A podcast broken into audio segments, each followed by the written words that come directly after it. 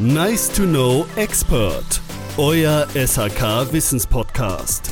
Powered bei den Heizungsbauern aus Leidenschaft. Hallo und herzlich willkommen zu Nice to Know, euren Wissenspodcast aus der SAK-Branche. Mein Name ist Florian Leupelt und heute geht es wieder um das Thema Trinkwasser. Dazu haben wir natürlich wieder einen unserer Experten hier am Start, Arndt Bürschkins. Hallo Arndt, ich grüße dich. Hallo Florian, vielen Dank für die Einladung. Du kannst dich ja nochmal ganz kurz vorstellen, was machst du, wer bist du und äh, warum bist du eigentlich hier? Ich bin hier, weil du mich eingeladen hast. Nein, Spaß. Ähm, ich bin von Hause aus Installateur und Heizungsbaumeister, bin seit äh, vielen Jahren als Sachverständiger tätig, äh, öffentlich bestellt und vereidigt, spezifisch für diesen Themenkomplex Trinkwasser im Installateur und Heizungsbauer Handwerk ja, und habe jeden Tag mit irgendwelchen Fragestellungen zum Thema Trinkwasser, Trinkwasserhygiene und so weiter zu tun. Ich mache also seit über 25 Jahren nichts anderes als nur Trinkwasser. Trinkst du denn auch viel Wasser? Ja, wenn es durch Kaffeepulver gefiltert ist, schon, ja. Sehr gut, sehr gut. Der eine oder andere oder der eine und die andere, ähm, um da genderkonform zu sein, kennen dich ja schon. Du hast mit uns ja schon die eine oder andere Folge gemacht. Und ich habe dich hier heute hergebeten, weil mir mal wieder was im Kundendienst passiert ist, wo ich doch gerne mal mit dir drüber sprechen möchte, weil es auch in Social Media große Wellen geschlagen hat. Und da möchte ich einmal für Klarheit schaffen. Ich bin ja auch nicht unfehlbar und ich habe mir die Weisheit mit Sicherheit auch nicht mit Löffeln gefressen. Und deswegen ich habe dich ja schon des Öfteren mal angerufen bei irgendwelchen Fachfragen, wo du mir weitergeholfen hast, weil nobody is perfect. Wer nicht fragt, bleibt dumm. So. Ich kann auch nur Trinkwasser. Bei Heizung würde ich dich anrufen. Das kannst du gerne tun. Und zwar folgendes. Wir, beziehungsweise ich war im Kundendienst unterwegs und wir hatten einen Anruf in der Firma, der besagte, bitte kommen Sie mal rum, aus meiner Wasserleitung kommt nicht mehr genug Wasser, ich habe keinen Wasserdruck. Der Herr Leupelt sich in sein Auto gesetzt, zum Kunden gefahren und relativ schnell festgestellt, dass der Trinkwasserfilter voll war. Ich muss dazu sagen, wir haben da keinen Rückspülfilter, sondern einen konventionellen Filter mit ähm, Filterpapier benutzt, beziehungsweise der ist da in der Installation drinne und habe gesehen, dass dieses Filterpapier braun, schwarz, also vollgesetzt mit Sedimenten oder mit Schlamm, das kannst du uns gleich nochmal erklären, was es tatsächlich ist, mhm. ähm, voll war. Und im ersten Step habe ich mir erstmal nichts dabei gedacht, weil das kommt hier ab und zu mal vor. Gerade bei der Straße so eine kleine Stichstraße gewesen. Und da ist es ja so, dass da nicht unbedingt gerade die große DN100 oder DN150 Trinkwasserleitung langführt, sondern meistens dann in, in, weiß ich nicht, zwei Zoll Leitung und dann die Häuser versorgt. So ja. kann ich es mir vorstellen. Bin aber kein Tiefbauer. Wie groß die Leitung da tatsächlich ist, weiß ich nicht. So, ich habe dann den Filtereinsatz getauscht, habe den Trinkwasserfilter dann wieder in Betrieb genommen und sofort gesehen, dass er sich gleich wieder zusetzt. Das habe ich dann gefilmt für Social Media, weil solche Sachen sieht man jetzt auch nicht täglich und wollte natürlich dann einfach die, den Leuten daran teilhaben lassen. Und dann ging auch schon der Shitstorm los. Ähm, kurz zu meiner Vorgehensweise, weil ähm, ich habe nicht alles in diesem Video gezeigt, was ich auch gemacht habe. Ich habe dann gesehen, dass dieser Filter sich vollsetzt, habe den Versorger angerufen, der Versorger kam am selben Tag nochmal raus, hat die Leitung draußen am Hydranten gespült, hat beim Kunden den Wasserzähler demontiert und die, die Leitung bis zum Zähler auch nochmal gespült. Im Nachgang musste ich äh, nochmal hinfahren, habe dann nochmal eine neue Filter eingebaut und der ist bis heute auch rein und klar. Und nichtsdestotrotz habe ich da mir wirklich einen Arsch voll abgeholt im Social Media, weil äh, solche Aussagen gefällt wurden wie Kartuschenfilter sind nicht mehr zulässig. und ähm, auch sehr, sehr gute Aussage, Installateure, die Filter mit Filtereinsätzen verkaufen, ähm, wollen nur Geld machen. Was sagst okay. du dazu? Es ist natürlich beides völliger Blödsinn. Ähm, es gibt, du, du hast heute die Verpflichtung seit 2012 tatsächlich, dass du an jedem Hausanschluss einen äh, geeigneten Trinkwasserfilter haben musst. Da gibt's auch keine Ausnahmen für, da gibt's auch keinen Bestandsschutz für. Ähm, wenn du heute noch Anlagen im Bestand hast, an denen am Hausanschluss kein Filter vorhanden ist, dann besteht hier eine Nachrüstpflicht. Ja, also diese Filter müssen da, müssen da rein. Und äh, jetzt kennen wir zwei unterschiedliche Arten von Filtern. Ähm, das eine ist der klassische Kartuschenfilter, so wie du ihn gerade beschrieben hast, mit Filterpapier, Baumwoll oder Edelstahlgewebe. So, und das andere ist der, der rückspülbare Filter. Egal, ob man den jetzt manuell oder automatisch rückspülen lässt, aber beide Filter sind nach EN 13443 Teil 1 zugelassene Hauswasserfilter mit einer Maschenweite von 80 bis 150 Mikrometer, also 0,8 bis bis äh, 0,1 äh, Millimeter. Die müssen, die müssen da sein. Und äh, das Phänomen, was du gerade beschrieben hast, ähm, ist ja auch nicht ganz unüblich. Ja, wenn du jetzt so eine so eine Stichstraße hast, äh, meistens liegen da DN80er, DN65er Leitungen zur Versorgung dieses damaligen Neubaugebiets. Und ähm, wenn du da keine turbulente Strömung drin kriegst, das heißt, wenn da zu wenig Wasser abgenommen wird, dann verschlammen diese Leitungen. Das ist in der, in der Wasserversorgung auch gar nicht so das große Problem. Ähm, so, aber du hast halt immer eine Schlammschicht unten drin. Es entsteht ein Biofilm, ähm, Biofouling, so schön neudeutsch beschrieben. So, und dann ähm, kann das passieren, dass diese Schlammablagerungen sich lösen und dann auch in die Hausanschlussleitungen eindringen. Und dann sieht das so aus, wie du es gerade beschrieben hast. Dann ist so ein Filter äh, voll belegt mit diesen grünlich-braun, schwarzen Belägen. Ähm, das ist ganz normale Sedimentation. Das ist eine ganz normale Verschlammung, die vorkommt, wenn man in, gerade in der Straße zu groß dimensionierte Leitungen liegen hat. Ja. So, was du gemacht hast, war übrigens auch genau das Richtige. Äh, in dem Moment kann auch nur der Wasserversorger Abhilfe schaffen. Das heißt, erst das Versorgungsnetz spülen, am besten über einen Hydranten, freier Querschnitt, C-Rohr und gib ihm so, und dann danach äh, die Hausanschlussleitungen zu den einzelnen Gebäuden spülen, ähm, dass dieser Dreck und Schlamm, der sich da eingetragen hat, dass der ausgespült wird. So, und dann ist auch wieder einwandfreie Trinkwasserqualität gegeben. Schön, dass du das sagst, dass ich doch richtig gehandelt habe. Zu meiner Schande muss ich ja gestehen, ich habe ja tatsächlich das dann nicht mehr gefilmt, wie der Versorger dann da ankommt und wie ich den Versorger anrufe. Man muss ja auch nicht immer alles filmen. Ich wollte ja eigentlich nur zeigen, wie schnell das doch tatsächlich geht, dass dieser Filter sich wieder zugesetzt hat. Was mir aber nicht nach nahe lag, warum das dann so kurz darauf, weil für mich nicht ersichtlich. Also manchmal sieht man ja irgendwelche Tagesbaustellen oder frisch aufgemachte Löcher, wo dann ein Bagger steht, vielleicht durch einen Rohrbruch, vielleicht wurde auch nur ein Schieber ersetzt irgendwo. Ich habe da in der Gegend nichts gesehen, was ja nichts zu heißen hat. In irgendeiner anderen Stichstraße kann das ja gewesen sein, ähm, wo ich jetzt nicht so reingeguckt habe. Und eine kurzzeitige Unterbrechung in der Wasserversorgung würde das ja auch schon hervorrufen, oder? Natürlich, ähm, wobei die Unterbrechung nicht das Problem ist, aber die Wiederinbetriebnahme. So, weil du hast in jedem Fall, auch wenn in der Nachbarstraße irgendwie am gleichen Netz gearbeitet wird, du hast Druckschwankungen. Das heißt, du hast Sog und Druck und das setzt so eine Wassersäule schon mal in Bewegung, beziehungsweise sorgt dann auch dafür, dass diese Schlammablagerungen dann aufgewirbelt werden und dann auch in die Hausanschlüsse eingetragen werden diese, dieses Biofouling, was du da gerade beschrieben hast, ja. ist das eigentlich gesundheitsschädigend? Nicht grundsätzlich, nein. Äh, Biofouling oder Biofilm, wie es so schön heißt, das ist eine, eine, eine schleimige Matrix. Äh, die kennst du aus dem Kundendienst. Immer dann, wenn du so einen Toilettenspülkasten aufmachst äh, und mit den Fingern mal innen im Behälter wischst, diese, diese rötlich-graue Schleimschicht, die du dann an den Fingern hast, das ist, das ist Biofilm. Und das ist eine Matrix, die von den Bakterien, von den Mikroorganismen selbst gebildet wird und die kannst du gar nicht verhindern. Ähm, jede, jede wasserberührte Oberfläche hat innerhalb von vier bis sechs Wochen einen etablierten Biofilm, weil unser Trinkwasser nun mal nicht steril ist. Wo wir für sorgen müssen, ist, dass es eben nicht so aufwächst, äh, dass es dann fluffig, locker sich dann auch ablöst, sondern wir brauchen einen, einen festen, kompakten Biofilm durch relativ hohe Strömungsgeschwindigkeiten. Jetzt möchte ich noch mal äh, kurz fragen, und zwar Filter, Spül- bzw. Wechselintervalle. Ich komme für gewöhnlich bei unseren Kunden einmal jährlich zur Anlage und zu meiner Tätigkeit im Kundendienst und bei der Heizungswartung gehört es für mich selbstverständlich dazu, dass ich den Trinkwasserfilter natürlich einmal inspiziere und auch austausche. Mhm. Ähm, einmal jährlich reicht das?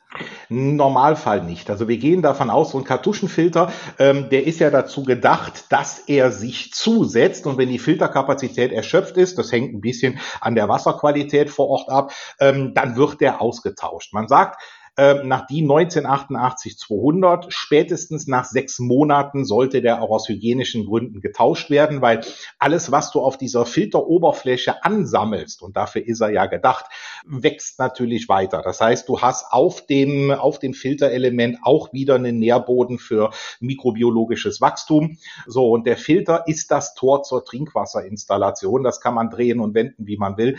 Ähm, von daher sollte der spätestens alle sechs Monate äh, dann auch getauscht werden.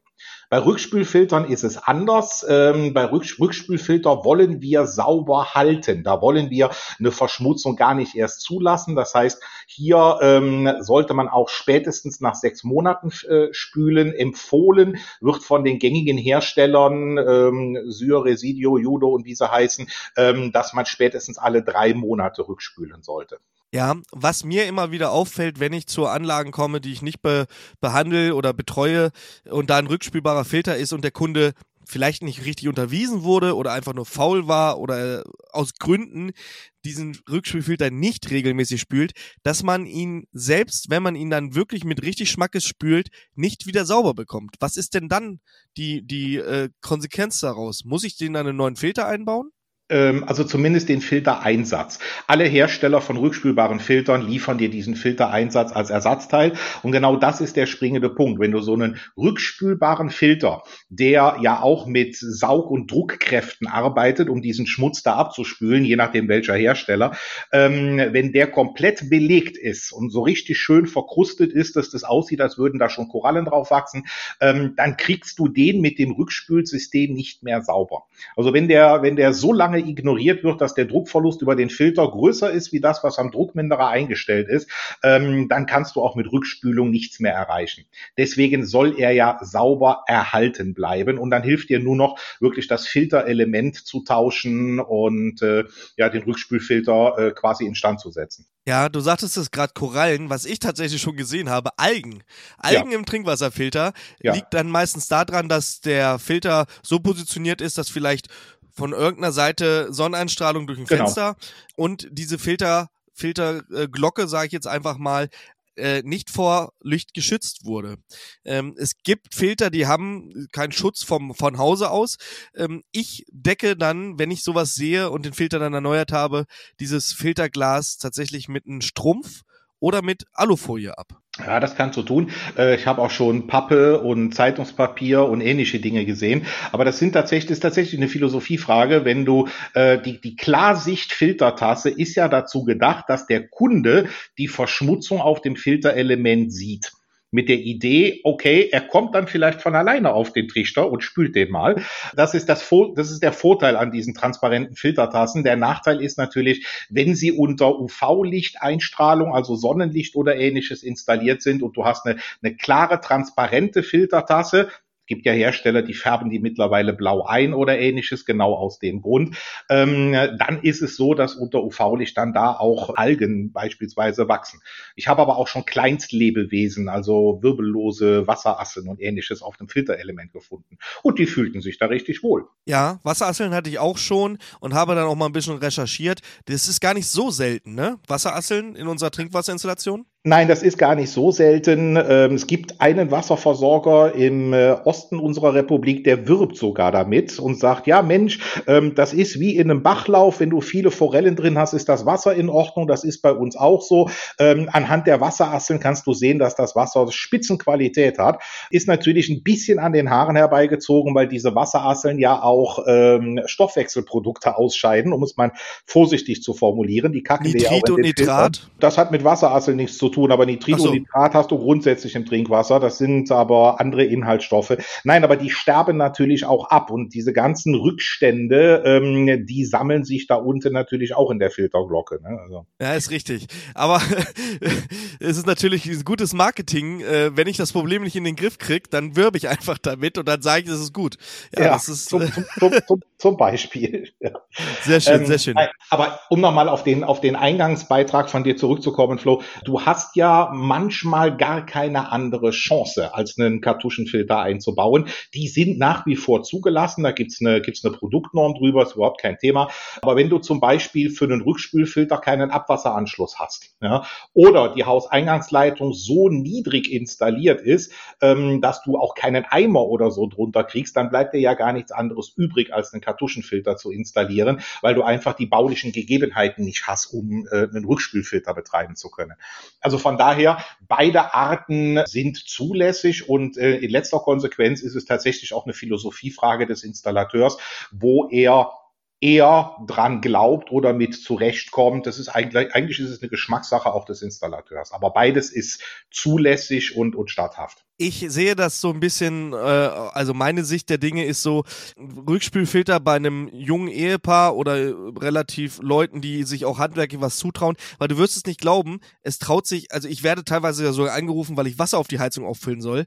Es gibt Leute, die trauen sich an sowas nicht ran und die trauen sich auch nicht einen Rückspülfilter zu spülen oder irgendwas an ihrem Filter zu machen. Da kommt ein Fachhandwerker.